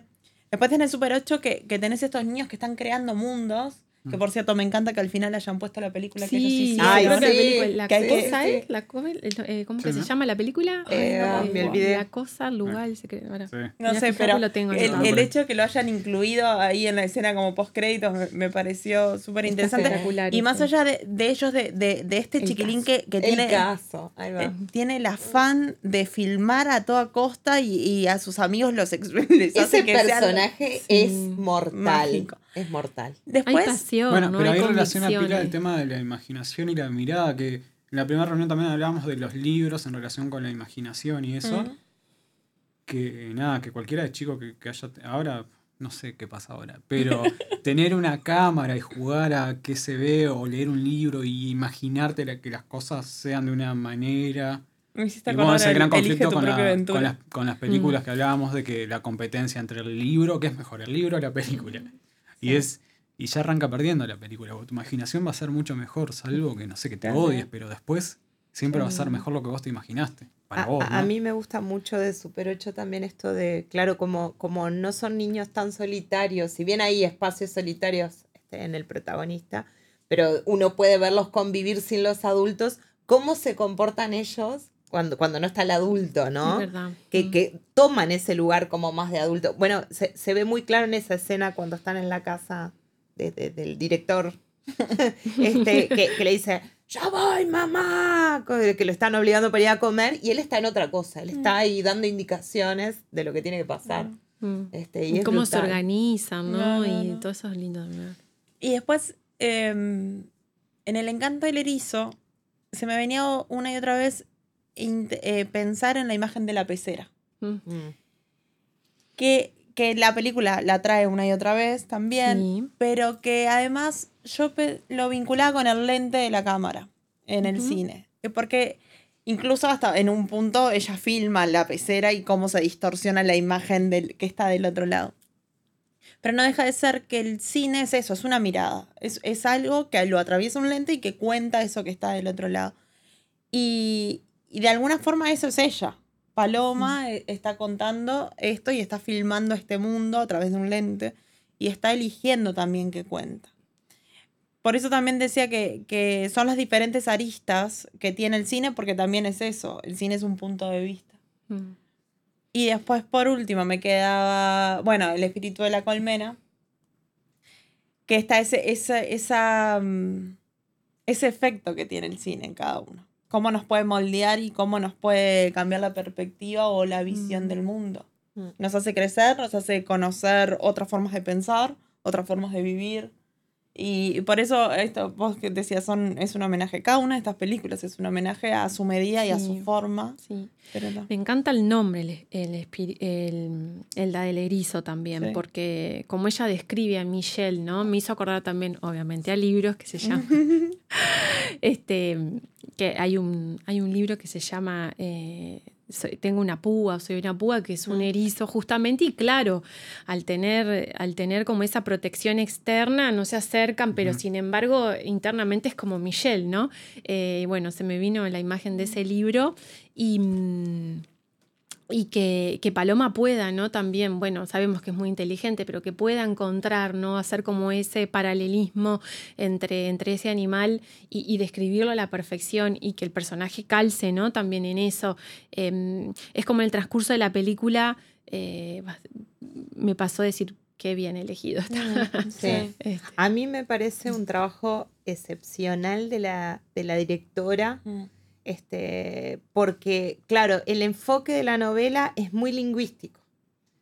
Eh, ellas dos, no, no- bueno, Paloma no filma, sino que escribe, este, y, y, este, y la señorita Michelle habla mucho este, consigo misma, y entonces todo ese discurso también parece plasmado como si fuese un diario. Este, entonces deriva más por ahí. Y claro, al hacerlo película hay que volverlo visual. ¿Cómo haces para toda esa cantidad de páginas verbalizadas, transformarlas en cuestiones visuales? Entonces opta por, el, por la cámara, este, que Y se la regala el papá. Y permiso, en la película empieza con un plano de la cámara. O sea, no empieza con paloma. No, no, Es como clave esto de Es la verdad. mirada de ella La va a través de la va a ser cámara. ahí, sí. Entonces, Es toda, verdad. todo eso, toda la inteligencia, el humor, la mirada está construida desde ahí. Y también la vuelve visual para no, sa- para no hacerlo aburrido, de que en algún momento se siente a escribir o, o Sí, que, claro, o que que se- reproduzca como el personaje adulto, como la señorita Michelle, más desde lo verbal, a solas o con la amiga, sino que lo vuelca a los dibujos para volverlo visual. Estas representaciones también muy cinematográficas porque hace las secuencias, del Que erizo, cómo se comporta, de la biblioteca, cómo cobra vida, Sí. porque lo hace tipo al estilo pop-up. Entonces, excelente. este, cuando la termina de diseñar, cobra vida. Es Entonces, toda esa parte visual es excelente. Es Que, excelente. que hay que ser, digo, también valiente como para transformar una novela que va muy por lo mental, que va muy por lo lingüístico y por el- como por una especie de, de, este, de- de fluir de la conciencia o de, o de diálogos este, unipersonales, ¿no? Consigo mismos, que lo vuelca todo a lo visual. La verdad, es tremendo trabajo. Y eso del, del- de lo cinematográfico que decís con los dibujos, Ay, también sí. está en Hugo. También. claro. Que sí, El inevitablemente. movimiento. Movimiento. Yo, yo me anoté una cita, ahora que vos decías lo del erizo, Yo tengo una cita. de, de que en un momento hablan, cuando están hablando de ella, de la señorita Michelle. Dice, Ah, no sé si es esto, pero por dentro refinada, solitaria y elegante, por fuera llena de púas. sí. Este, Y ahí creo que todos somos erizos en la vida. al final de esa, de esa conversación o en la siguiente, él dice, se puede poseer dos cualidades al mismo tiempo. La dualidad también que existe, y por eso también pensaba en lo de los libros y en, y en cómo, lo- todos los, de hecho, los tres personajes, Paloma, el, señ- el señor Osu y ella, tienen esa dualidad y tienen más, más una, de una arista, por lo menos es la arista que todo el mundo ve y la que realmente terminan siendo, ¿no? Como esa cosa entre, entre lo, lo que se muestra y lo que no. ¿Y quién no, no? Depende de donde estemos Claro. posicionados también. Pero es esto que le pasa a ella. Ella en un momento se corta el pelo y una de las, la otra no la reconoce, ¿no? Una, otra vecina no la Es reconoce. verdad. Es como, no me vio. Porque es y no la ven. invisible, es Por eso, no- invisible. no, la claro. ven. claro. Entonces, sí hay una cosa de, de- bueno, ahí también te decía, de los escondites, ¿no? En eh, esa película habla mucho de los escondites y de dónde cada uno es quién es, Sí. pero para afuera es otro. Sí, sí. Sí, los Bueno, personajes y- en pose, eso es como. Claro. Sí, pero ahora, ahora con lo que decía Lu también me dejó pensando en algo que no había pensado. Y es, veníamos hacia varios episodios hablando de esto de las máscaras, ¿no? Sí. De, de cómo uno, sin ser hipócrita, eh, en distintos ambientes, en distintos lugares, en distintos como círculos sociales este, y laborales, se mueve de distintas formas o, o capaz que pone relevancia a determinadas Claro. características y a otras no. Las otras las apaga, digamos. Este, acá lo que pasa es que el mundo adulto ha insistido en algunas y se ha quedado estancado en esas que, que destaca y parece que se olvida de las otras, porque tenerlas no es que no las tiene. Por ejemplo, Paloma destaca varias veces que su papá no es ningún tonto, que su papá sí es un ser sensible, pero que parece que se hubiese olvidado o que lo deja de lado, ¿no? Mm. Él ve cosas, él sabe cosas y él me ve a mí de determinada forma como soy, pero parece como que, bueno, que sigue el juego de que no. Mm. Este, la mamá no, la mamá ya pasó un No. plano de que está Total, congelada. está congelada en mundo de las plantas y las pastillas. Frozen. Y el psicoanálisis. Y claro, y el psicoanálisis y contar de todas sus sesiones. Este, pero el papá no, el papá Es lo rescata. con el tema del psicoanálisis en un momento. Bueno, es dura con todo, es dura con no, pero en un momento le dice, no está son- bien, claramente vive, vive tomando pastillas hace no cuánto tiempo y no lo asume, como una cosa así le dice al padre. Y es como, ah, bueno. Bueno, es que por Clarita eso y al pie. claro, eh, pare- por- es que es esto, ¿no?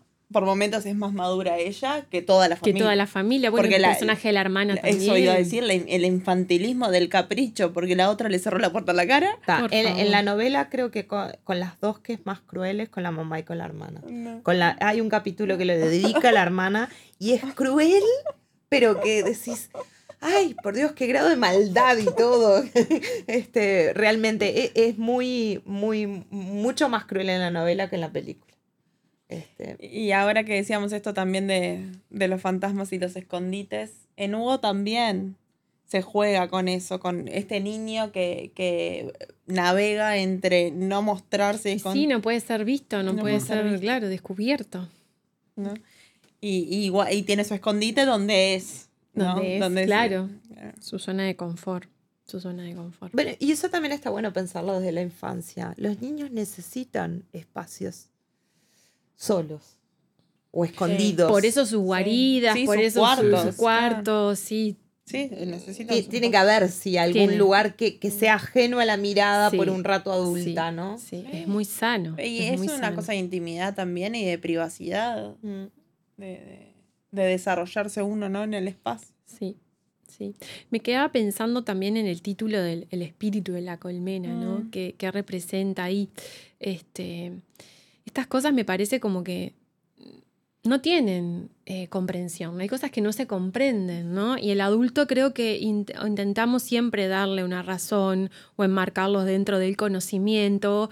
Este, y hay cosas que no, no se comprenden. Quizá el espíritu es ese, es como ese impulso, esa cosa po- todopoderosa, poderosa que, que nos lleva hacia adelante eh, en un mundo donde hay cosas que no, capaz que no tenemos que entender tanto. Y los niños mm, creo que nos enseñan desde ese lugar, porque no todo tiene una explicación.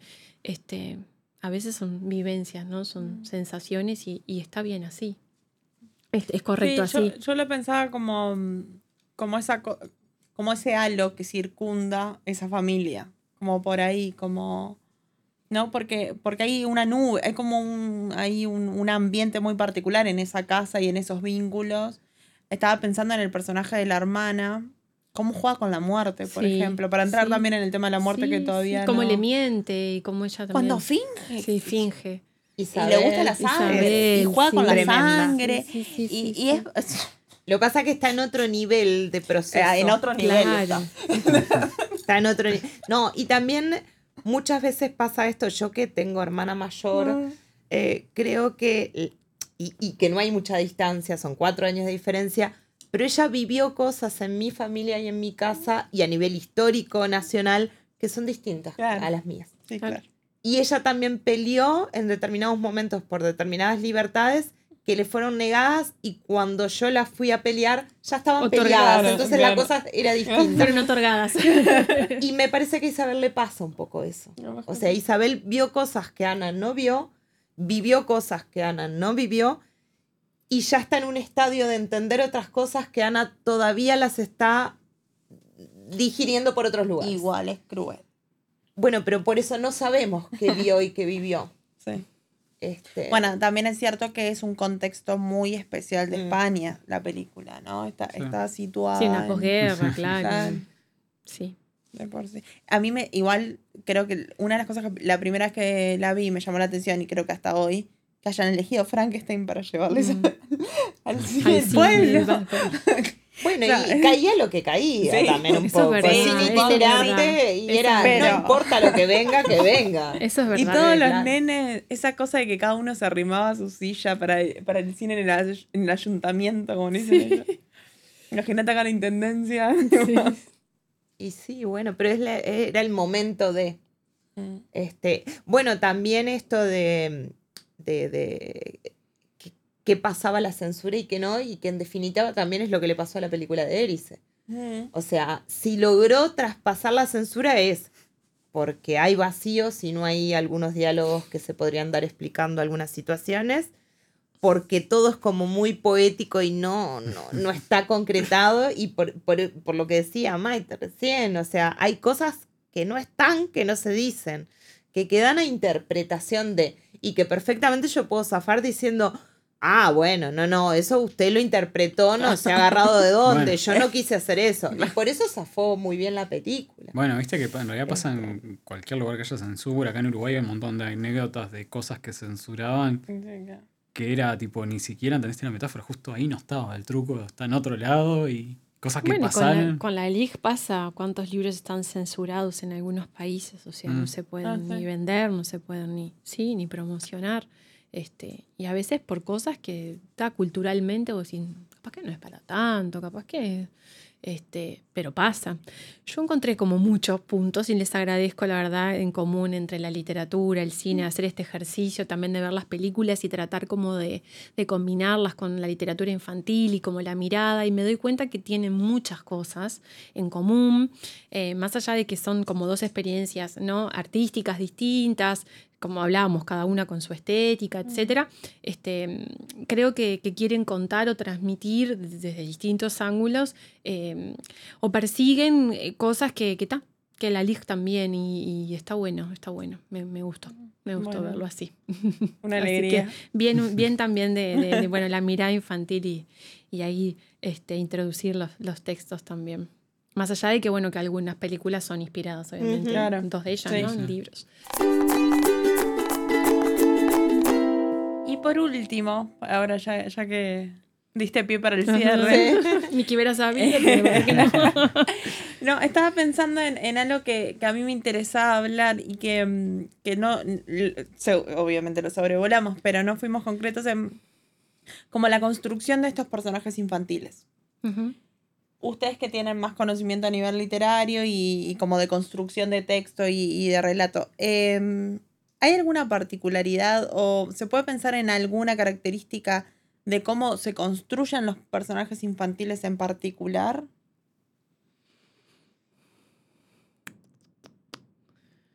Está brava la Está pregunta. brava. Moreira. La podemos, Está eh, brava la pregunta. La podemos Moreira. suprimir. Eh, si no, creo, capaz que por eso no es, no, no se puede pensar en infantil en particular.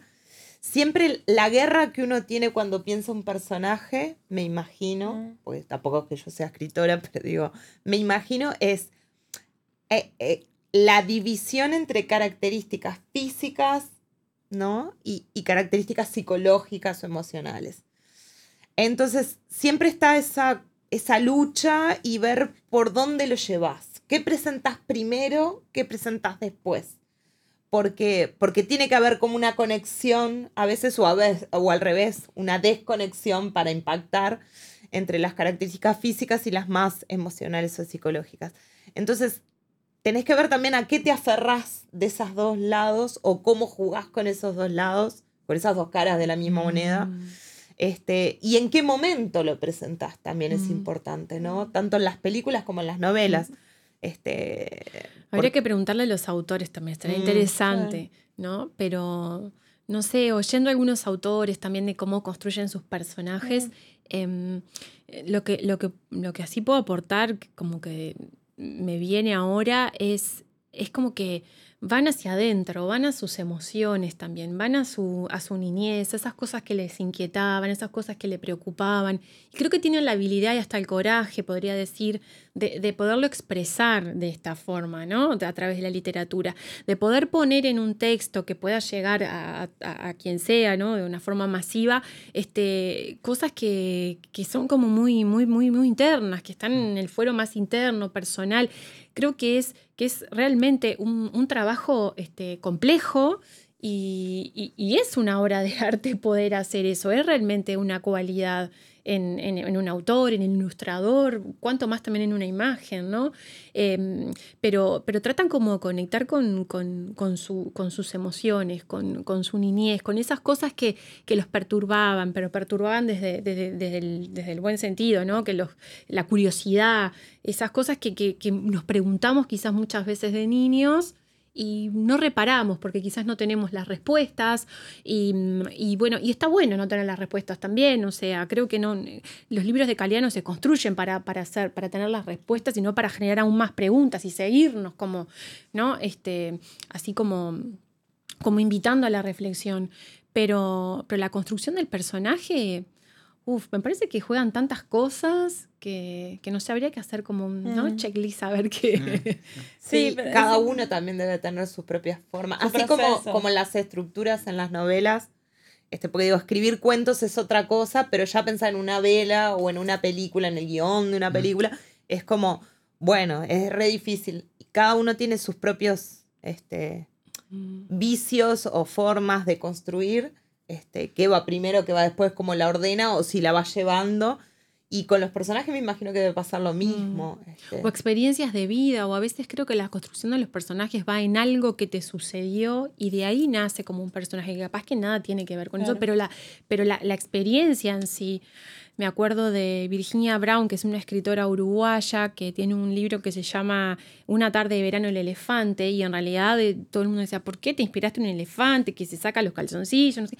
En un viaje, en un viaje donde ella estaba en África y, estaba en- como en unas carpitas y se le presentó un elefante así por una ventanita y ella quedó como así, tuvo un contacto directo con, ese, con el personaje y de ahí construyó esa historia, ¿no? Y, trato así como de repasar las construcciones de personajes, ¿no?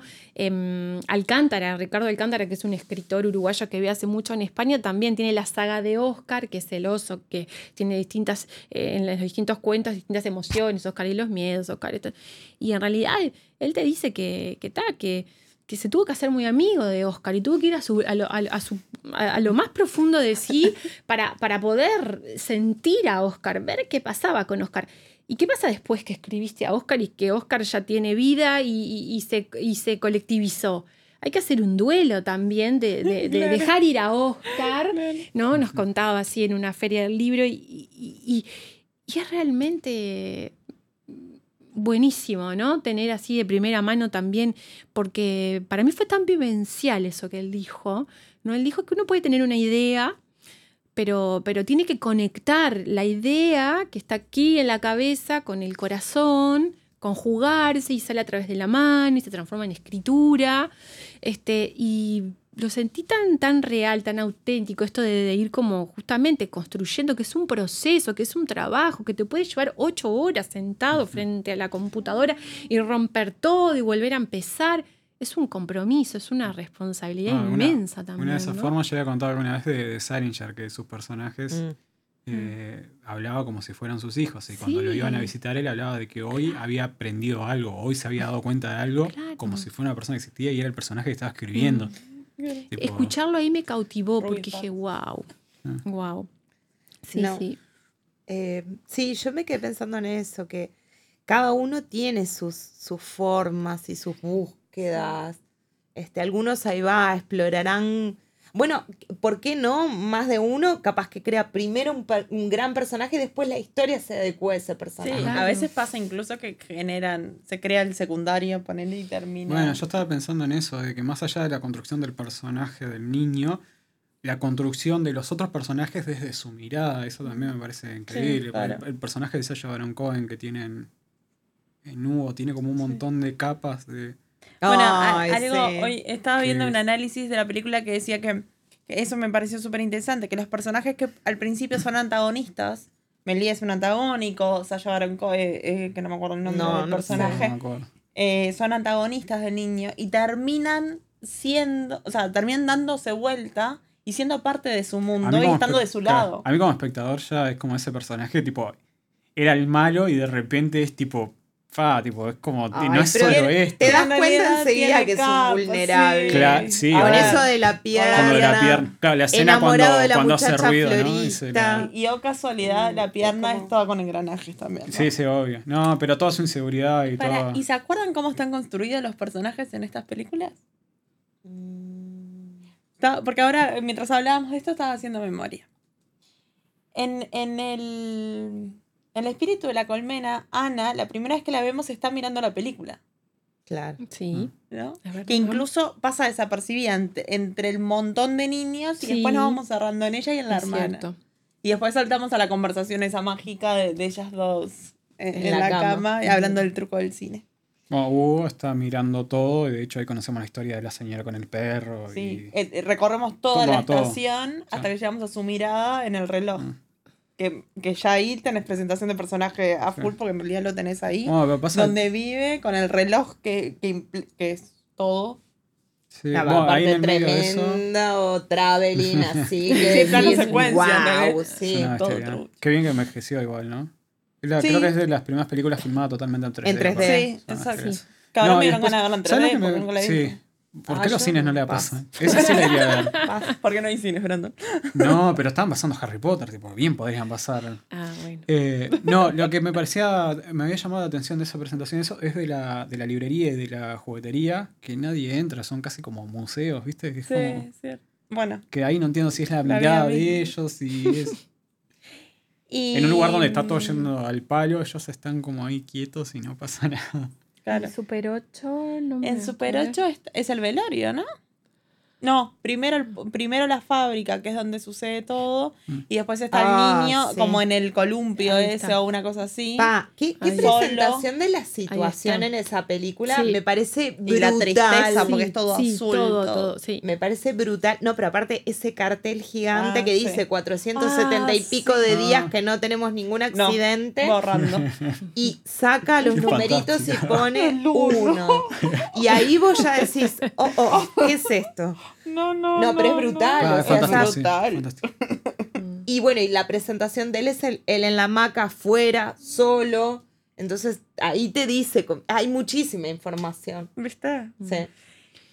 Y por último, El, el visor Es- la cámara, pero Paloma es la cámara aparece- ahí, porque ahí, ella está la prendiendo la, agarra. cámara, está escondida, se prende una linterna Ahí para está. filmarse y empieza a Ahí decir lo que va a hacer. Y aparece la madre que tapa la linterna, la madre entra, que no, no la ve, po- pongámosle, se va y ahí ya, ya empieza a, mo- a mostrarse hecho que ella se esconde, Mm. que, que la están buscando Mm. por todos lados y ella ya cuenta su propósito. Mm. Que en realidad son, to- so- también son escenas como muy... Son todas muy significativas de cada una de las películas. ¿No? Porque Sí. ninguna es como, no sé, el nene está jugando, después se le murió la madre y no sé qué. No, son, son bien como economizadas, econo, no sé cómo se dice. Sí, son buenas presentaciones sí. de, de- de Con- las situaciones y los personajes. Sí, Sí. Ya, ya hablan de, de lo que va a ser la... Cada una habla de lo que va a ser la película y Mm. del tono. Eh, Sí. Me parece que están como bien, bien presentados en ese sentido. En un principio, cuando, cuando la vi, me quedé pensando, pensando en los niños ahora y su cercanía con la tecnología y esas cosas. eh, la tecnología como un enemigo de las historias eh, Sí. fantásticas. Tipo, no googlean en Hugo, van a la biblioteca y Sí. les pasa algo mucho más genial Sí, y pasan sí. todos eso. Que es como. Mm. Sí, arreglar las piezas también tenía como una Mm. cosa Sí. súper romántica. Bueno, y y el, el, desen- el autómata. y el desencuentro también, ¿no? Como. Eso, tipo, Mm. no, no googlean, no hay, Mm. no sé, no le escriba al padre a ver cómo Mm. está. Hablando No, de autores, me acordé ahora que quería mencionarlo, que lo tenía acá. A Ray Bradbury, Mm. él en realidad también eh, ha hecho mención y, y tiene cuentos infantiles. Mm. Este, Encender la noche, que se llevó también un libro ilustrado que es una belleza. Este, pero tiene cuento de Navidad, El cohete, lo hemos trabajado en el club de lectura. Como también él destinó ¿no? tiempo a, a- a- a construir cuentos ¿no? este, infantiles propiamente de ciencia ficción en esto que, en esto que hablamos, ¿no? de, de un futuro posible, de, de la tecnología, de, no sé, de los robots, de, de- de la vida en otros planetas. Este, lleva a la reflexión, a, a- a- a la capacidad de esto de, de sorprendernos, la curiosidad. Este, y, y nada, y es interesante eso, saber que Ray Bradbury también escribió para niños. ¿no? Este, En esto que hablábamos al inicio de, de no subestimarlos, de, de también participarlos, ¿no? Como en otros géneros este, literarios. Sí, bueno, de- hablando justo de autores, hoy habíamos hablado, perdón, de. Ay, se me fue el nombre de nuevo. Autor, eh, Isla, Animales, Historias Trágicas. Quiroga. De Quiroga. Quiroga. De Quiroga escribiendo para niños con cosas que son. Mm. que yo juego con que es eh, el Mm. Edgar Allan Poe que nos tocó por padrón. No, yo al revés, ahora con lo que decía Maite me acordaba. Roald Dahl también escribió para adultos. También o sea que, escribió para por adultos. suerte, no nos subestimó tanto como adultos. Tenés razón. Está el libro Porque de dedicó menos sí. en realidad que, que a lo que Es escribió verdad, para niños. es Pero digo, ta, no nos subestimó Es tanto. verdad. Dijo, ta, capaz que algo les puedo dar a esta gente Algo que creció. Está muy bueno. Los mismos de siempre. Bueno, y como solemos hacer al final de cada episodio, hay que marcar el camino a seguir. Y que no se nos caiga algo encima. O sí. sí. Una lista de otras 40 películas se vienen en camino. Eh, hoy, hoy yo decía de, de estas aristas o de estos elementos que componen el cine, entre ellos que, que nos hace abrir mundos y pensar otras vidas, pensar vidas diferentes y, y otros puntos de vista. Entonces me gustaba la idea de seguir como estas cosas que hace el arte, en general para capaz que no circunscribirnos solos al cine, para no seguir solo cine, pero sí el arte como formador de miradas o, o de nuevos puntos de vista. Entonces, no sé cómo vamos a hacer para hacer esa lista. No tengo Pero- ni idea porque es como muy amplio, pero, pero bueno, ta- lo que da posibilidad también a que entren muchos estilos o géneros de película muy distintos. Sí, capaz que incluso algún documental, Incluso. que venimos Mm. ahí un poco en deuda. Pero, pero capaz que podemos ir por ahí. Bran, ¿qué te parece? Eh, eh, ¿Se te ocurre algo? no, no, tipo, es como que estoy procesando todo Ahora lo que no. dijiste. Es, No puedo. y es, bueno, qué lindo desafío. Pensar en algo para después. Perfecto. Muy bien. Maite, muchísimas gracias por, Por tu favor, participación. gracias, gracias por la Realmente fue un invitación. gusto. Fue, fue- estuvo lindo el análisis, aparte de eso, recorrer un poco nuestras infancias y nuestros vínculos con el arte. Siempre hace bien. Así que. Gracias, gracias por la invitación. Y Sí. la oportunidad también a repensarme desde ahí. No, no, gracias a ti por el tiempo, porque Sí. sabemos que también te, te- bombardeamos con, con- eh, Claro, era mucho para este episodio de Y decidir decí que no te cuestiones. decimos ver las 39 películas. No, por eso. Este, sí, decir que no te lo que hicimos con la lista grande, pero digo, ya darte estas cuatro era como un paquetote. Este, y sabíamos que también te iba a abrir a muchas ideas de, de- de lo que sí, tú sí, sabes. me llevó tiempo, me llevó tiempo porque Claro, realmente sí. abrió así. Es que Otras ventanas. Sí, sí. Es que por eso lo hacemos una vez al mes, es porque no. No podemos hacerlo Y no, más- no, no. y no. Por, por la No, y aparte la idea hacer, es, que, ¿no? es que hacerlo bien y, y tratar de, de ahondar. Claro. Y, y nos pasa esto de hacer listas interminables de películas Sí. hasta que encontramos algo que nos permite, Muy buena permite selección, la verdad. Y Lo otro que, que nos ha pasado últimamente también es que las cuatro que elegimos siempre son peliculones. Claro. De para muchas digerir, capas. digerir un buen rato. Claro, con, con capas. Entonces nos pasa eso, que nos encanta, pero también nos lleva, Lógico. lleva tiempo. Y ya que estamos, para cerrar, también te comprometemos a que nos invites a alguna actividad que te parezca. Ah, sí, claro. Este, Por porque a- además de que eh, creo que cualquiera que conoce el Centro Cultural de España lo ama profundamente, Sí, es sí, como uno de los grandes baluartes en Sí. Montevideo. Este, Sí. Y también, este, digo, creo que a los tres nos copa mucho Estaría leer. buenísimo. Sí, Abrimos sí, las sí. puertas ahora recién el primero de marzo con mucha ilusión, mucha expectativa. Y el club arranca el 20 de marzo como de las primeras actividades presenciales. Así que bueno, este, el año pasado nos imposibilitó hacer muchas Sí, cosas, claro, pero, mm, pero sí, me encantaría. Vamos Sí, a sí, pensar. Hagamos algo, seguro. Quedamos comprometidos entonces.